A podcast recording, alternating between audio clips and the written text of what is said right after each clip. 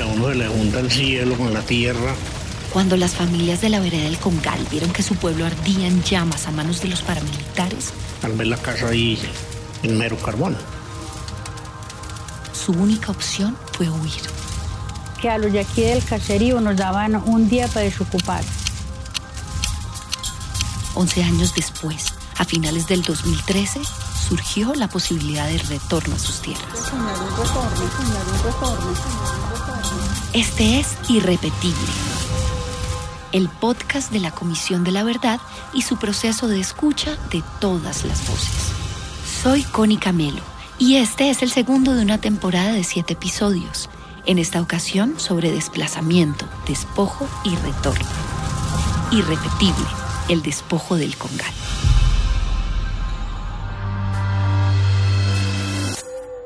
Sábado 19 de enero del 2002, en el Congal, una vereda del municipio de Samaná, ubicada a más de tres horas de la Dorada Caldas, un grupo de paramilitares ordenó el abandono total del pueblo.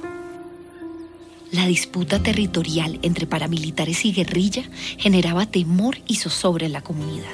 Esta historia que quiero narrar. Finales de los años 90, el Congal fue un territorio controlado por el Frente 47 de las FARC, en ese entonces comandado por Elda Nellis Mosquera, alias Karina. Era una zona cafetera en medio de la crisis internacional del café. No había presencia estatal y era difícil el acceso a la educación. Era el ambiente propicio para que la guerrilla lograra consolidarse, reclutando jóvenes y promoviendo la siembra de la hoja de coca. Pero el Congal no siempre estuvo envuelto en guerra y violencia. En esta zona se sembraba también cacao, maíz, frijol y por supuesto café, generando un mercado directo con otros corregimientos. Era una despensa agrícola de la región. Aquí vivíamos todos felices. Esta es la canción El Retorno al Congal, Temor y sin nada de nada. escrita e interpretada por José Rodrigo Londoño. Se nos fue complicando la vida. Al llegarnos las fuerzas armadas. Con el incremento en el cultivo de coca y los amplios márgenes de ganancia, los paramilitares vieron la posibilidad de adueñarse del negocio. En esta guerra por el control territorial de los cultivos de la hoja de coca, la guerrilla, el ejército y los paramilitares hicieron del Congal un lugar en constante fuego cruzado. Los combates, reclutamientos, desapariciones forzadas y amenazas golpearon fuertemente los proyectos de la comunidad, sus relaciones y su productividad. Presionado por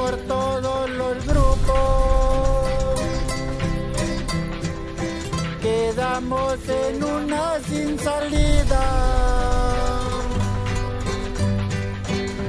Tocó abandonar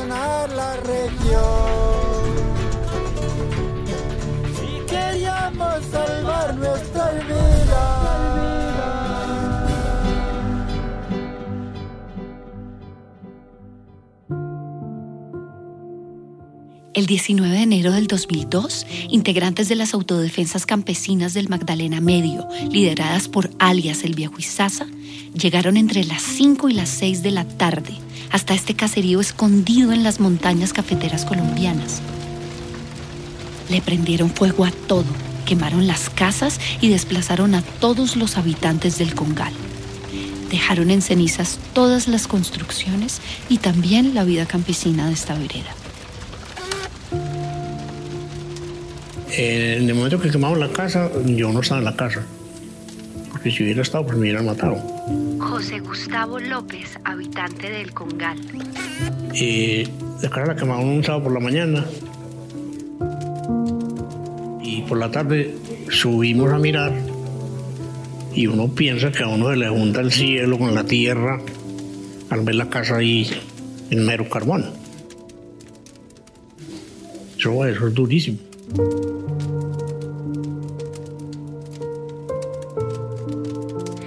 Estefanía Cardona, habitante del Congal. cuando al otro día, por muy de mañanitica, cuando veíamos los copos de humo en las casas.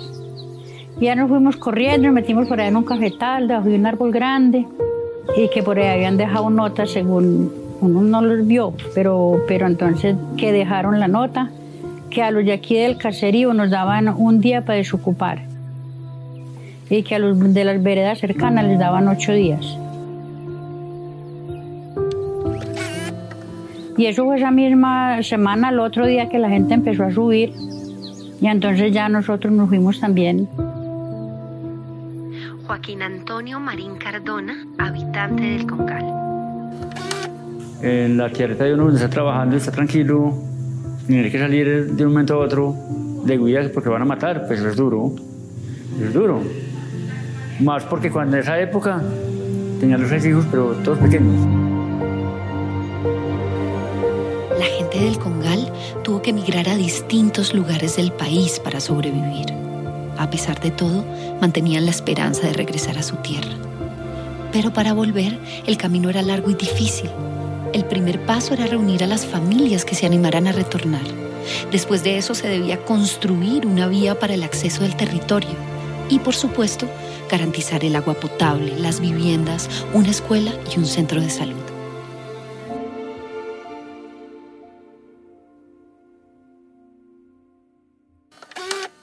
Está desde la base de que la comunidad fue la que dijo, yo quiero volver y la comunidad se involucró y la comunidad aprendió a conocer qué era lo que quería. Él es Gersun Elliot Fetecua, miembro del programa Desarrollo para la Paz Magdalena Centro. Me, me vuelvo un poquito a, a ese primer ejercicio eh, que hicimos en el 2014, porque ellos fueron los que plantearon cómo debía ser el, retorno. Entonces ellos fueron los, que dijeron, lo primero que nosotros queremos o necesitamos eh, para retornar es tener la vía, eh, tener la escuela, y comenzaron a enumerar el listado de cómo sería el orden de prioridades. Hoy que estamos todos reunidos, si lloramos hoy es de alegría. Podemos gritar todos juntos. Regresamos a la casa mía. En el 2013 se empiezan a gestar reuniones entre el padre Humberto Cortés y un grupo llamado la Legión del Afecto y las familias víctimas para dar inicio al retorno al Congal. La experiencia de, de, del retorno al Congal es valiosa para otros en la medida que no es una experiencia impuesta. Eh, yo tengo entendido que hay otros procesos de retorno en que, en que fue más el Estado quien impulsó los retornos y casi que construyó todo y le dijo a la comunidad, venga, ahí está para que usted vuelva. ¿Cierto? Aquí, vuelvo, insisto, está desde la base de que la comunidad fue la que dijo, yo quiero volver. El grupo de jóvenes de mm, la Legión del Afecto junto con el padre Humberto, ellos dos se unieron con el interés de soñar un retorno. Ellos fueron los que empezaron con el tema del retorno, por decirlo de alguna forma. Ella es Ana Miriam Lopera, profesional especializada de la Defensoría del Pueblo. La Legión del Afecto en ese entonces era un programa que manejaba eh, acción social. Eso fue antes de, eso fue más o menos año 2011. Acción Social lideraba ese programa a los jóvenes los motivaba para que realizaran procesos interesantes y ellos vieron en el Congal un fuerte para, para sacar adelante, motivaron al padre, al padre le pareció muy interesante, convocaron eh, la comunidad que estaba cerca, eh, les vendieron la idea del retorno y ellos así lo hicieron. José Gustavo López. Cualquier día nos dijo, mijos, vamos a volver a revivir con gal. Digo, padre, pero, pero ¿cómo? Dijo, vamos a revivirlo. Y yo voy a hablar con todos para que nos volvamos a trabajar. Ahí empezó todo. Entonces ya uno comenzó a alegrarse todo y es para el Congal otra vez. Qué bueno. El retorno al Congal lo llevamos. Paulatinamente las entidades estatales comenzaron a integrarse en función de la reparación a las víctimas. Por medio de convites, las familias iniciaron el proceso de reconstrucción. La Gobernación de Caldas, el Instituto Colombiano de Bienestar Familiar, el Departamento de Prosperidad Social, Corpo Caldas, la Agencia Nacional para la Superación de la Pobreza Extrema, el Servicio Nacional de Aprendizaje SENA, el Programa de Desarrollo para la Paz del Magdalena Centro y la Fundación Apoyar, desde sus roles institucionales, contribuyeron para generar el Plan Retorno, que les ha permitido a las familias asentarse de nuevo en el Congal, con condiciones de vida adecuadas. Estefanía Cardona. Esto es todo estaba en monte, mero monte. Las familias del Congal iniciaron sus labores despejando el área de malezas, construyeron la vía de acceso al pueblo, arreglaron la escuela, el centro de salud y levantaron sus casas para vivir. Al mismo tiempo empezaron a sembrar cultivos de maíz, plátano, frijol y café y llevaron ganado y peces. Él decía el retorno resulta con seguridad. Él hablaba con las entidades y le comentaba en la comunidad.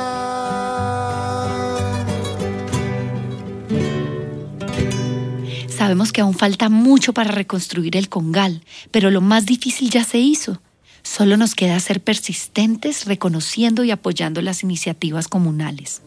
La comunidad retornó, pero además es importante recuperar la vida comunitaria, la solidaridad, la afectividad, las prácticas colaborativas, las festividades religiosas, las prácticas culturales y la producción económica.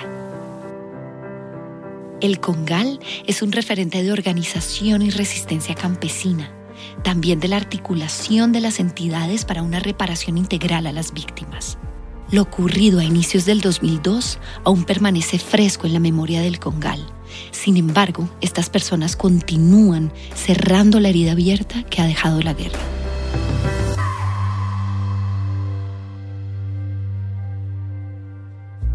Esto ha sido Irrepetible, un podcast producido por Caracol Podcast para la Comisión de la Verdad.